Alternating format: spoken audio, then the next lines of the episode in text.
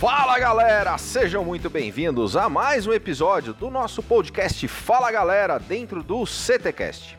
E eu te convido a se inscrever no canal, ativar as notificações e acompanhar semanalmente o nosso conteúdo nas plataformas do Spotify, Deezer, Google Podcasts, Apple Podcasts, no YouTube e no site do CT Segurança. E eu conto com você para compartilhar esse conteúdo nos grupos de WhatsApp, no Telegram, nas redes sociais e incentivar os seus colegas a ouvir e participar junto com a gente. Com o patrocínio da X-Cabos Distribuidora, da Ogen Tecnologias Israelenses Inovadoras e da Techboard Latam, começa agora mais um episódio do CTcast.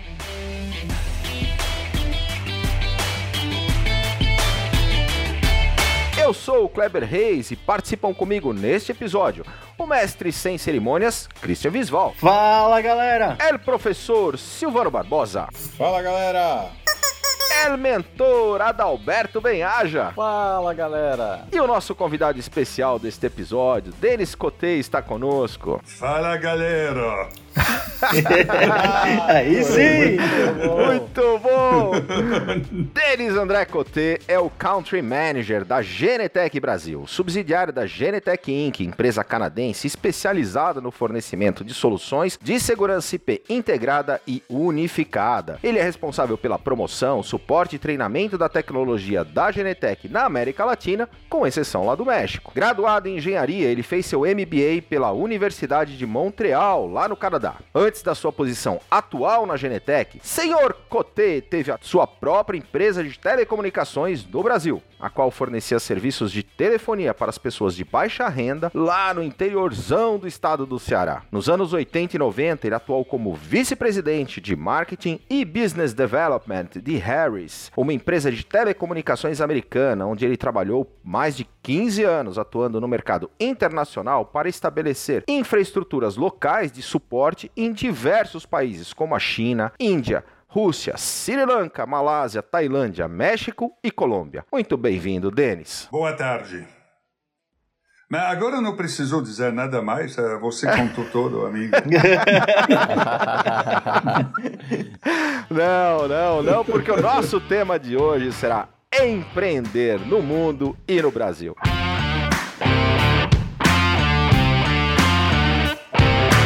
E antes de a gente entrar no tema, Denis, aí ninguém melhor do que você para contar um pouco para nós e para nossa audiência quem é Denis Cotê e conta um pouco da sua rica história. Veja bem, eu sou canadense.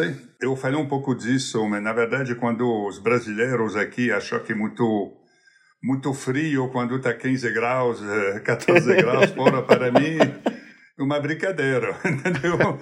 Porque me lembro quando eu era criança, minha mãe, eu acho que o ponto dela estava zero, zero centigrado, zero Celsius. Se estava acima de zero, estava 5, 2, 3 graus, ele me jogava fora. Vai, vai, vai, vai lá, vai lá, precisou precisou limpar a casa aqui, só vai, vai brincar com seu amigo lá fora, hein? só estava fora por uma hora, duas horas, quando estava cinco, cinco, seis graus, hein? So, é muito, é muito interessante que, que aqui a diferença da, da percepção do calor, do, da, do frio, porque para mim o frio é, frio é mais, é, é abaixo de zero, frio aqui. So, é interessante isso. Uh, depois eu estudei lá, você disse na Universidade de Montreal, e depois disso eu trabalhei com uma empresa que se chamava um, uh, Bell Canada, que estava a empresa nacional de, de telecomunicação, de telefone. Eu fiz só dois anos lá, porque depois tem uma empresa de, tele, de Farinon, que estava uma empresa de sistema micro-ondas para telecomunicação. Isso realmente é onde começou minha carreira, porque depois de cinco anos ele, eu fui prometido para nos Estados Unidos. Ele me mandou para a Califórnia, vice-presidente do marketing na Califórnia, para a divisão total da Risk Corporation. Tava uma empresa na réplica de... A divisão teve 600 milhões, mas a empresa teve 4 bilhões de dólares por ano. So, fiz o marketing e depois me mandou fazer a venda para o mundo e a, a venda para nos Estados Unidos e as operações. So, ao final, eu fiz tudo lá. Eu fiz a, a VP Marketing, venda para Norte América, venda também para o restante do mundo. So, foi uma experiência muito, muito interessante. E depois me, me pediu para fazer as operações também. Isso foi interessante porque o desenvolvimento de muitos países, a China, a Índia, tudo isso. Vou falar depois, mas um caso que vou me lembrar toda a minha vida é de ver uh, Shanghai, na China. Eu fui lá a primeira vez, estava em 89. Vai lá hoje, entrou em uma outra cidade. É muito interessante de ver a velocidade que o desenvolvimento da cidade aconteceu no último 30, 40 anos é, quando eu estava lá, só para a pessoa me tocava. Entendeu? Eu estava andando na rua, a pessoa me, me tocava porque sou grandão e sou branco. E são como os olhos, uh, no olho de chineses. Então, para ele me ver lá, estava uma coisa que estava muito, não, não viu isso muito. Só me tocava na rua, sou bicicleta, e não vi carro, um, dois carros, estava o taxista. E todas as pessoas chinesas estavam a mesma roupa. Estava tudo igual e comecei a trabalhar lá para fazer um transferir a tecnologia para a China. Você vai lá hoje, a mesma cidade aparece como Nova York. Tem um metrô, tem o trem rápido, tem tudo isso, tem muitos carros. So, acho da minha vida é o melhor desenvolvimento que eu vi dentro de uma cidade. Isso foi uma experiência muito muito interessante. So, por que eu saí de lá? Eu saí de lá porque depois de um tempo você está dizendo quero fazer uma coisa separada, minha coisa e também eu acho que tem um lado social que começou a, ah, precisamos usar o que conhecemos para ajudar pessoas que precisam isso. Só porque disso, como outro parceiro, decidimos ir lá a Quixadá, que no, no interior do estado do Ceará. E quando você está falando de um choque, na verdade, veja isso, estávamos trabalhando na Califórnia, São Francisco, que é uma das cidades mais ricas dos Estados Unidos, e mudamos para Quixadá, que é uma das cidades mais pobres do Brasil. Só tive um choque muito grande sobre isso. Mas eu gostei muito. Eu acho que, ok, você talvez vá pensar, você estava vice-presidente numa empresa grande nos Estados Unidos, na Califórnia, bom salário, tudo isso. E você mudar para Quixadá, quando eu comecei não tive salário lá, ok? Porque tivemos dinheiro do, do Banco Mundial e também do IPIC, que Overseas Private uh, Investment Corporation dos Estados Unidos. E foi a melhor experiência da minha vida. Acho tudo que eu fiz aqui Shadow, isso que foi o top para aprender novas coisas, para entender como as pessoas uh, estão no interior. Eu acho, acho que são dois tipos de brasileiros. Aqui, aqui em São Paulo tem um tipo, mas se você vai no interior do Ceará, você vai ver que o valor das pessoas é muito diferente do que aqui. So, e foi interessante para mim de ver o impacto que você vai, uh, vai dar sobre a vida das pessoas. Entendeu? Tem pessoa que estava me convidando, vem na minha casa, blá, blá, blá, você, você me ajuda a fazer meu negócio aqui. Antigamente não foi possível, porque a comunicação telefônica era muito caro, agora é mais acessível, só posso vender mais camisa. E tá, tá, tá, é uma experiência muito, muito interessante. E quando o projeto acabou, depois que provamos o sistema, blá, blá, blá, ele colocou a empresa dentro da OI, na réplica, e eu vim aqui a São Paulo e agora a Genetec me convidou para começar a trabalhar com ele. So, Genetec, praticamente nada aqui no, no Brasil, estava a 50 mil dólares, ok? E agora crescemos muito, vamos acabar acima, não posso dizer todo o número, vou dizer acima de 5 milhões de dólares de software por ano aqui no Brasil, só Brasil, na América Latina. Isso uma, uma coisa que, que eu gostei de fazer, e uma coisa que eu gostei de fazer é começar sozinho e acabar, agora somos 25 empregados aqui. A empresa começou em 2012 e 10 anos depois somos 25 empregados que trabalhar sobre a Genetec, como a Genetec, a segurança. Ô Denis, e aproveitando, contando um pouco para a nossa audiência, hoje estamos sendo ouvidos em sete países, conta um pouco é, do que, que a Genetec faz? O que, que, o que, que faz a Genetec? Eu não sei exatamente. estou, estou, descobrindo, né, Denis? exatamente. Boa. Não, estou brincando sobre isso porque, na verdade, a Genetec, cada ano, 200 produtos. Hein? No ano passado, 200 aplicações novas. Hein? Mas veja bem, vou, vou falar de uma coisa. Comecemos com a segurança. Segurança, para mim, é muito fácil. Você vai lá, fala com o cliente, vende o software para controlar as câmeras, e tem a tela assim, tem a tela aqui, você pode ver as imagens, tudo bem. E se você vai ver uma coisa, não são ladrão, você vai parar ele, blá, blá, blá. Isso foi o início. Mas depois disso, uh, começamos a fazer controle de acesso. Depois o controle de acesso iOS depois o Mission Control, que é um sistema para controlar as operações da empresa, é muito diferente agora. Não posso dizer agora que a Genetec é uma empresa de, de segurança. Não quero dizer isso porque a segurança é uma pequena parte do que podemos fazer agora.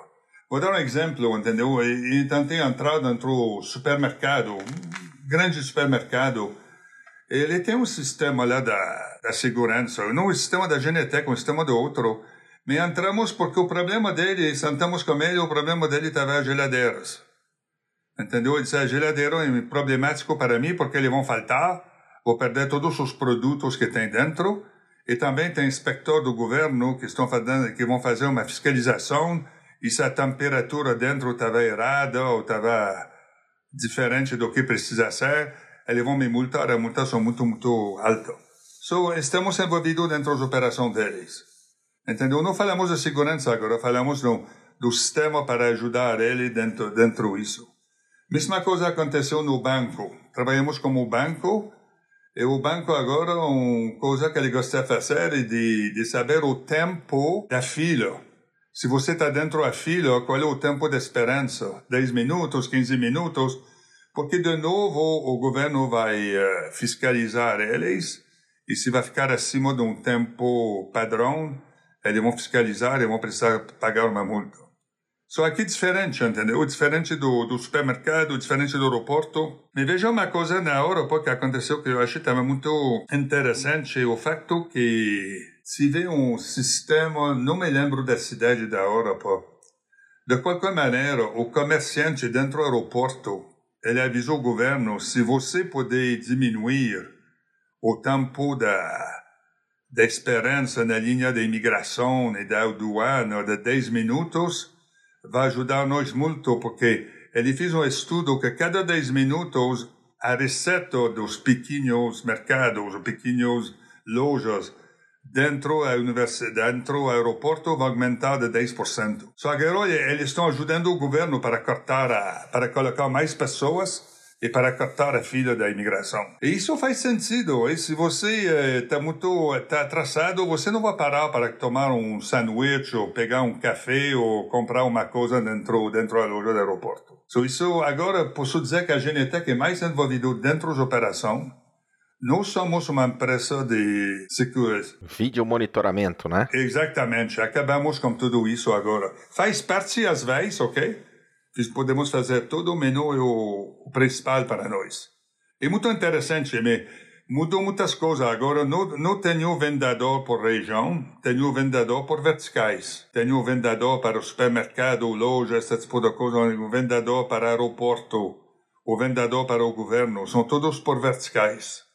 Só estava um pouco complicado no início, mas agora eu acho que, que os integradores gostam muito disso porque, ok, são três vendedores, mas na verdade, quando o vendedor do vertical ele sabe mais sobre o vertical e ajudar a vender uh, o projeto. Só isso é, mudou muito e vai mudar, vai mudar mais. Vai mudar mais. Não posso falar de todo o projeto da Genetec ou, como se diz, de desenvolvimento, mas vai mudar mais muitas coisas que você está fazendo hoje que o software vai fazer no futuro, com certeza. Quando você falou da, da, da relação né, do, do fabricante com o integrador, né?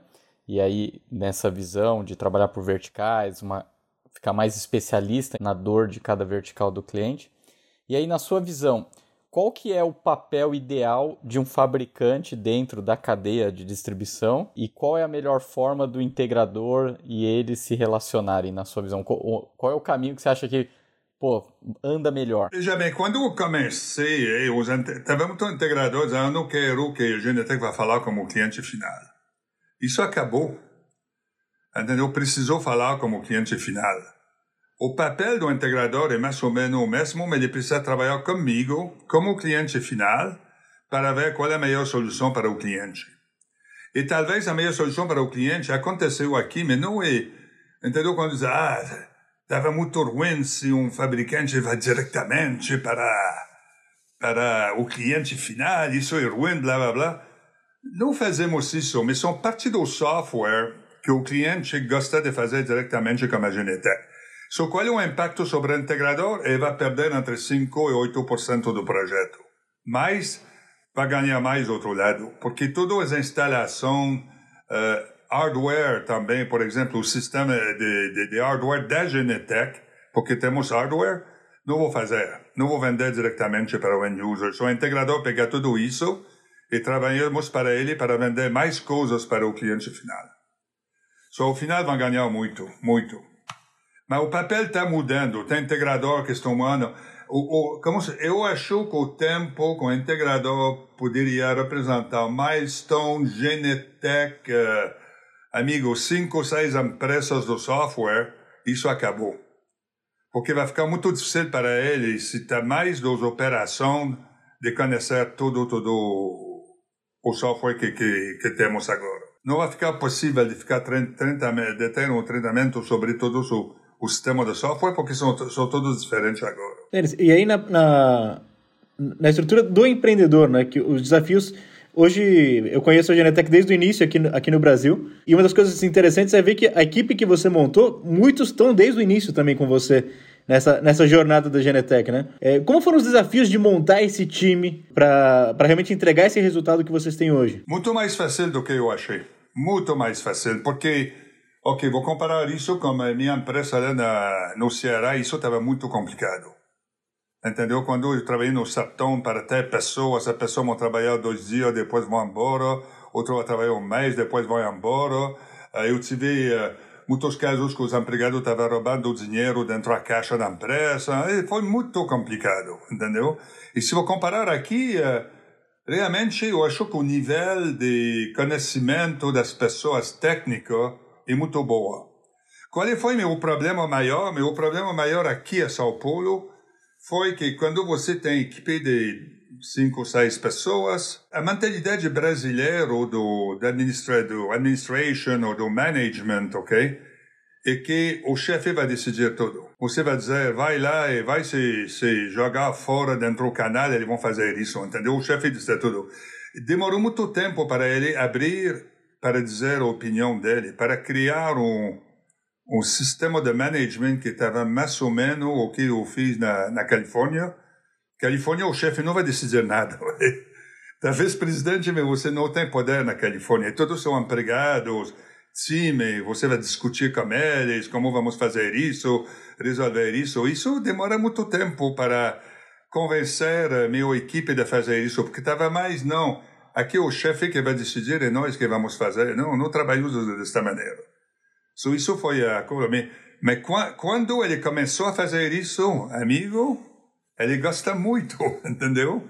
Ele gosta muito, muito de participar dentro de toda a decisão. Uh, por exemplo, agora vamos mudar de escritório, tem três pessoas que estão fazendo isso, que vão visitar, blá, blá, blá, entendeu? Não o papel que eu vou fazer como chefe, delegar isso e vão, e vão falar com a equipe. Ele gosta muito de fazer esse tipo de coisas que normalmente aqui no Brasil seria o chefe que faria isso. Quando a gente começa a acompanhar a, toda essa complexidade que é acrescentada num software, quando ele vai se desenvolvendo bem ao longo do tempo, existe ao mesmo tempo na outra ponta uma brecha que vai se abrindo, que é o fato de você às vezes tem, eu acompanhei isso agora recentemente, você tem um cliente que tem o produto e ele está ali reclamando, fala, poxa vida, mas se tivesse isso no produto, cara, eu tenho essa, esse problema tal.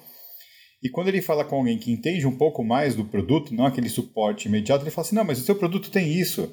É só você em tal tela e clicar no flag que ele passa a fazer. Isso é algo muito comum que eu encontro é, em softwares mais complexos, mais elaborados. É importante ter também uma estratégia para não permitir que isso aconteça. Como é que vocês estão olhando para esse lado? Mas são duas coisas que, que estão, eh, como se diz, eh, acontecendo agora. Vamos, isso posso falar que vamos eh, começar, que eu falei com os integradores, os grandes integradores, e vamos começar a Universidade Genetec, que mais ou menos seria um curso, mas um curso que vai envolver muitas coisas, entendeu? Não, não um curso que você vem lá e vamos falar por seis horas e depois acabou. Uma coisa que eu acho vai ficar perto de seis meses, uma vez por semana, três horas por semana.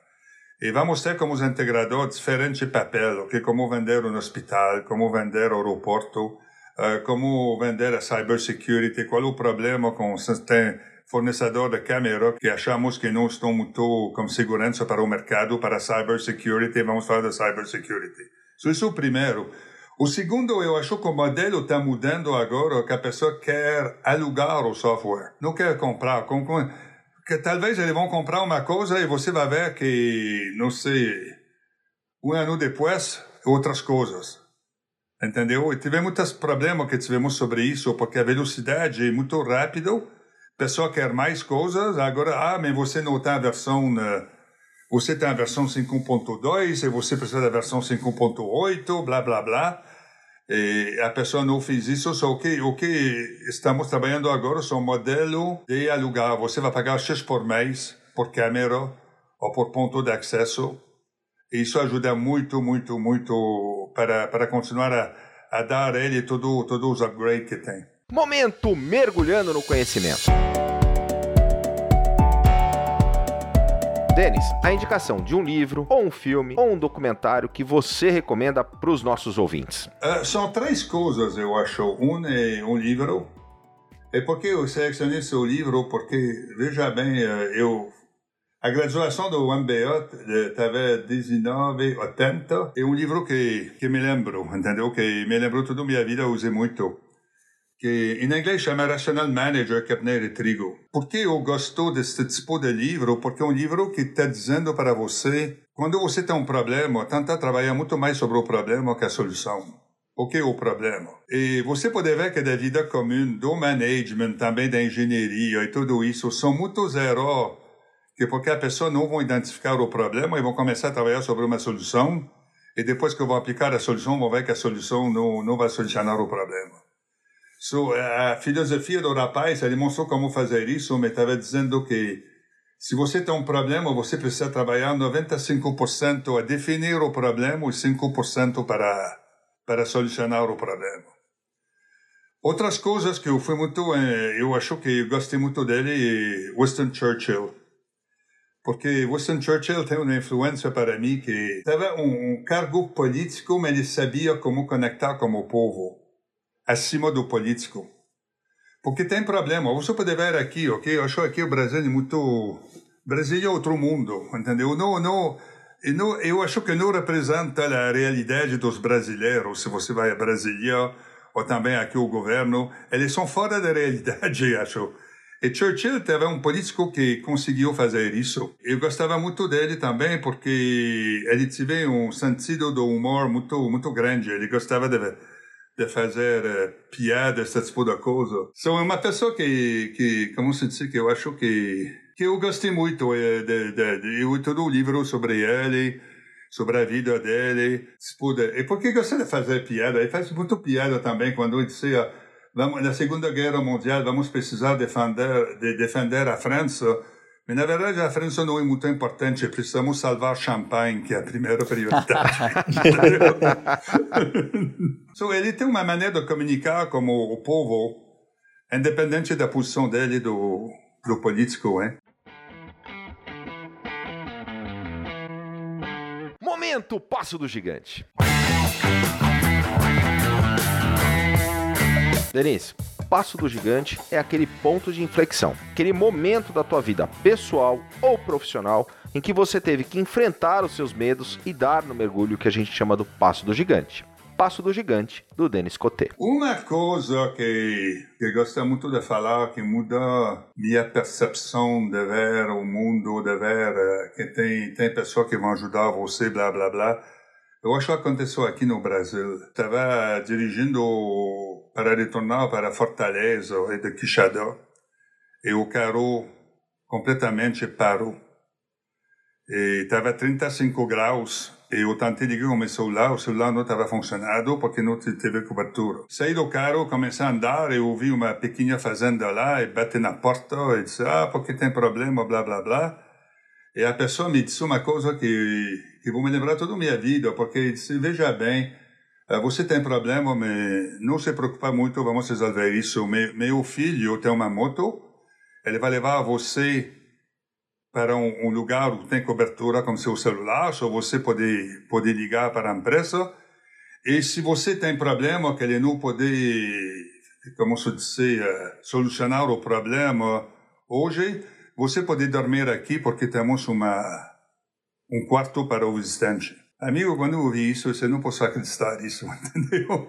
Eu achei que muitas pessoas não fariam isso, mas me dá uma ideia que tem que é importante se ajudar, que é importante que a pessoa comunicar entre eles. E, e tá, tá, muda um pouco minha vida, me dá um pouco a, a, maneira que você vai ver as pessoas. Quando depois isso, o primeiro quando se a pessoa vai tentar me parar na rua, eu não parei, entendeu? Eu vou continuar a poder ser um, um pessoa que vai me pedir dinheiro. Agora eu vou parar. Cada vez que uma pessoa vai me pedir uma coisa, eu vou parar para ver o que ele quer, blá, blá, blá, blá, blá, blá. Porque eu acho que aprendi uma, uma coisa do rapaz lá, que estava um fazendeiro, que ajudar a pessoa é provavelmente muito, muito importante e dá uma satisfação pessoal muito, muito grande. Isso foi, foi uma experiência muito interessante para mim.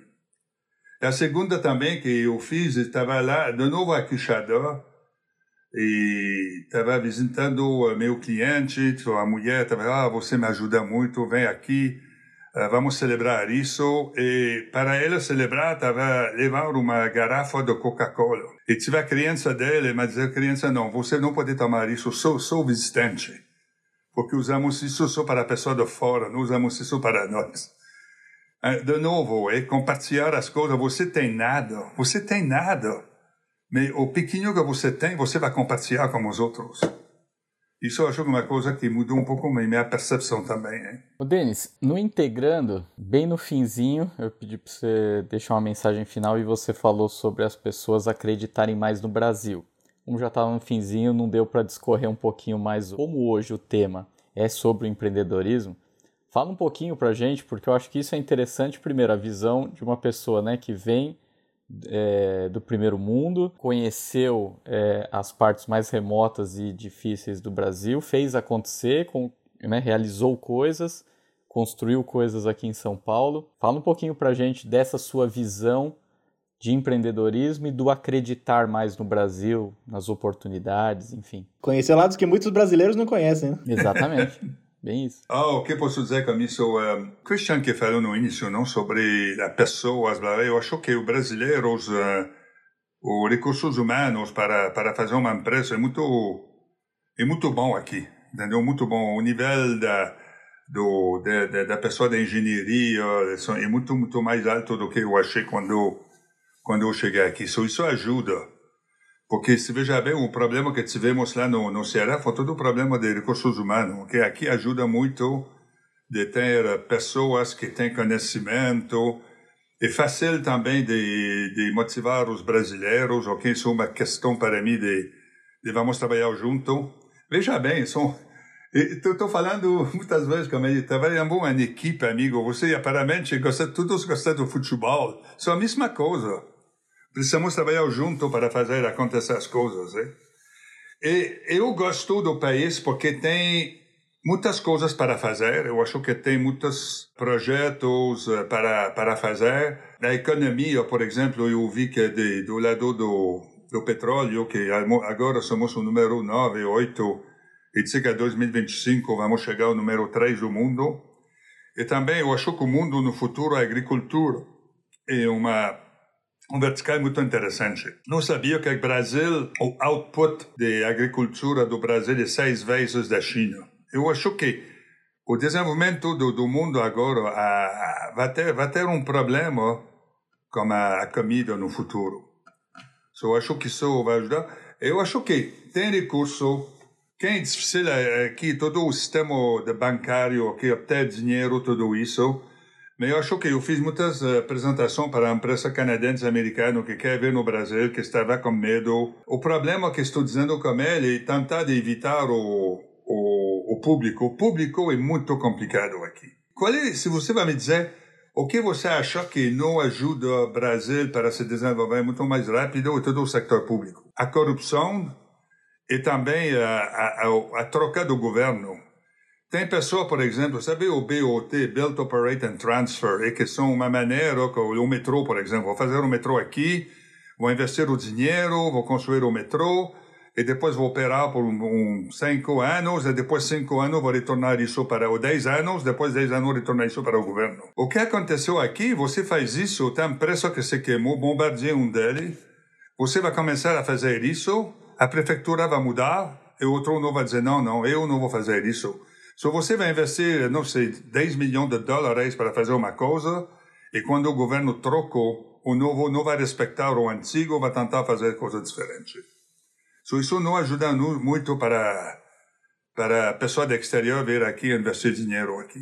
Mais um plano de Estado do que um plano de governo, né, Denis? Sim, sim. So, quando a pessoa quer investir aqui, vai, vai. Se, eu acho que o sucesso da Genetec é porque de, começamos como público de depois um pouco já acabou, não vamos fazer isso, só focamos sobre o privado. Petrobras, a Vale, a Gerdau, entendeu? A Natura, todos o, a empresa privada, porque foi mais fácil de fazer fazer um bom negócio com ele, estava mais fácil e mais uh, simples para entender as regras deles. Mas, por exemplo, a cidade de São Paulo, esqueci.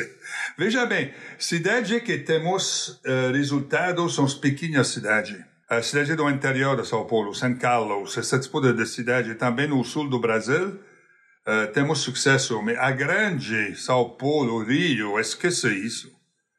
Sabe quando eu participei para 2014 para a Copa do Mundo, tive uma coisa na Brasília, dizia, ah, vamos, vamos instalar mais ou menos, tava um número de 15 mil câmeras para, para toda a Copa do Mundo, blá, blá, blá. Sabe o número que ele instalou? 144. A mesma coisa dos Olímpicos de Rio de Janeiro. Oh, amigo, um projeto grande, vamos colocar isso. Eu não participei, você não esquece isso. Estava fazendo milhares de câmeras, acabou com 200. So, são, são coisas que... Eu acho que tem um problema também aqui no Brasil, a imprensa. Por que estou dizendo isso? Por exemplo, tem, tem projeto que a prefeitura vai falar, oh, vamos vamos fazer isso, vamos colocar 40 mil câmeras. É, amigo, todos os papéis lá, Folha São Paulo, tudo está falando disso. E você vai ver, 5, 6, 10 anos depois, tem mais ou menos 30 câmeras instaladas. E ninguém vai voltar sobre, ei, gostaria de ver o que tem agora e qual foi o plano, por que não funciona. Pode ser que está ok que não funciona, mas por que não funciona? Presta conta, né? Desculpe, não quero falar muito. não, não, não, tem a prestação de conta. Né? Exatamente, né? não tem prestação da conta. Ninguém tem responsabilidade. O Ada, você falou do Integrando. Conta para nossa audiência aqui do CTCast. Quem quiser acompanhar esse episódio e os outros episódios do Integrando a Segurança, faz como? Boa. Entra dentro do canal do CT Segurança no YouTube, youtube.com.br CT Segurança. Procura a playlist Integrando a Segurança, que vai ter lá o episódio o nosso querido Denis Coté, que deu uma aula de simpatia, foi muito, muito bacana, além de muito conteúdo também. Rolou papo até de vinho, viu? Boa! Vinho, cerveja, sim, sim, legal. sim, sim, vinho, cerveja. E nunca me pergunta, porque cada pessoa me pergunta, ah, você gosta do Brasil? Amigo, se não gostou do Brasil, estou aqui 20 anos só. muito bom. Momento mergulhando de cabeça. Denis, quando a gente fala que a gente vai mergulhar de cabeça, é que a gente vai fazer de verdade, com todas as nossas energias. Pode ser um projeto pessoal, um hobby, fora do trabalho. No que, que o Denis mergulha de cabeça? Duas pessoas sabem isso, amigo Vinho. Uma coisa que gostaria de dizer é que eu fiz curso do vinho na Califórnia, ok? A Califórnia é um país do vinho, hein? E eu fiz meu sommelier do vinho aqui no Brasil. Uma grande surpresa para mim aqui a São Paulo, estou falando de São Paulo, que a qualidade dos professores é muito mais alta do que eu achei. E, e se vou comparar com o que eu fiz nos Estados Unidos, eu vou dizer que me parece mais competente. Não sei porque o, o, a população é muito grande aqui, só a pessoa que vão fazer isso, entendeu? Tem muitas eh, eliminações mas eu achei que os professores, por exemplo, da ABS, Associação Brasileira de Sommelier, são muito, muito competentes do... E são todos médicos. É a maior deles, não sei porquê, são médicos e virou agora para, para falar do vinho. Eu gosto do vinho, eu gosto da cerveja, eu fiz a, o sommelier da cerveja. A cerveja estava mais para ver uh, a cerveja artesanal. E foi uma surpresa para mim, porque tem muitas aqui no Brasil, muitas boas cervejas artesanal. Depois eu fiz o curso de bartender. Eu vou parar de falar, porque você vai achar que eu sou um bêbado. Né? Fala de cerveja, fala do vinho, então, fala do bartender. Tá com inveja, viu? E agora faço um curso de eh, alta gastronomia. O que gosto muito agora é fazer harmonização entre a comida e o, o drink. E se você veja bem, antigamente, um, quando você vai tomar um, um prato, você vai tentar de, de harmonizar o vinho. Agora a nova, a nova tendência também é harmonizar o drink. E o drink você tem muito mais maneira de fazer, porque se está faltando de acidez, você vai colocar um pouco mais de limão. Uma garrafa do vinho, uma garrafa do vinho. Você não pode mudar nada, entendeu? Isso é muito mais interessante. E gosto disso porque, de novo, uma coisa que adoro uh, falar disso, porque um, um, é um assunto que todas as pessoas gostam. Pode ser a pessoa da engenharia, pode ser a pessoa que trabalha com a cidade, pode ser a pessoa que, que limpa sua casa. Todo, todo gosta de falar desse tipo de coisa. São assuntos que você pode falar com todos. Estou dando curso também para a Genetec, porque o presidente da Genetec me pediu para fazer um curso de bartender lá na França e também fazer um curso lá na Ásia e também eu fiz aqui no Brasil. São, são muitas coisas que acho que é interessante. É diferente das câmeras, muito. É legal porque é uma área que mesmo que de repente não seja totalmente legal, você acaba ficando legal, então tudo fica lindo no fim das contas. É uma coisa que eu gosto, eu gosto muito. Eu fiz muito, uh, meu amigo agora, a família, aqui também como os empregados, vou fazer harmonização, né? Vou, vou, vão vir aqui, vamos fazer o harmonizar o drink com a comida. Eu vou selecionar a comida, o drink, e vamos fazer, não sei, cinco ou seis drinks, vamos tentar de, de fazer harmonização. E gosto muito de saber o que a pessoa vai pensar disso também, porque ao final é isso, é? Se você achar que é muito bom, mas que 90% das pessoas dizem que não é bom, significa que não dá melhor de mudar uma coisa. Denis, curiosidade, como foi no início o aprendizado para falar português? Eu aprendi na PUC no Rio de Janeiro, estava português para gringos, comecei a fazer isso. E o que é interessante, depois que acabamos de, de fazer o curso, a galera diz, ah, vamos ver um filme agora, acabamos, falamos um pouco português, vamos ver o filme. O filme estava Cidade do Deus. Ninguém entendeu nada, amigo. So, eu disse, preciso de um curso de palavrão. So, que eu fiz... so, o que eu fiz? Eu comecei a ir no futebol, amigo. Vai no estádio de futebol e você vai aprender todos os palavrões brasileiros. Universidade do palavrão. Sim, sim, ah, o jogo de futebol. sim.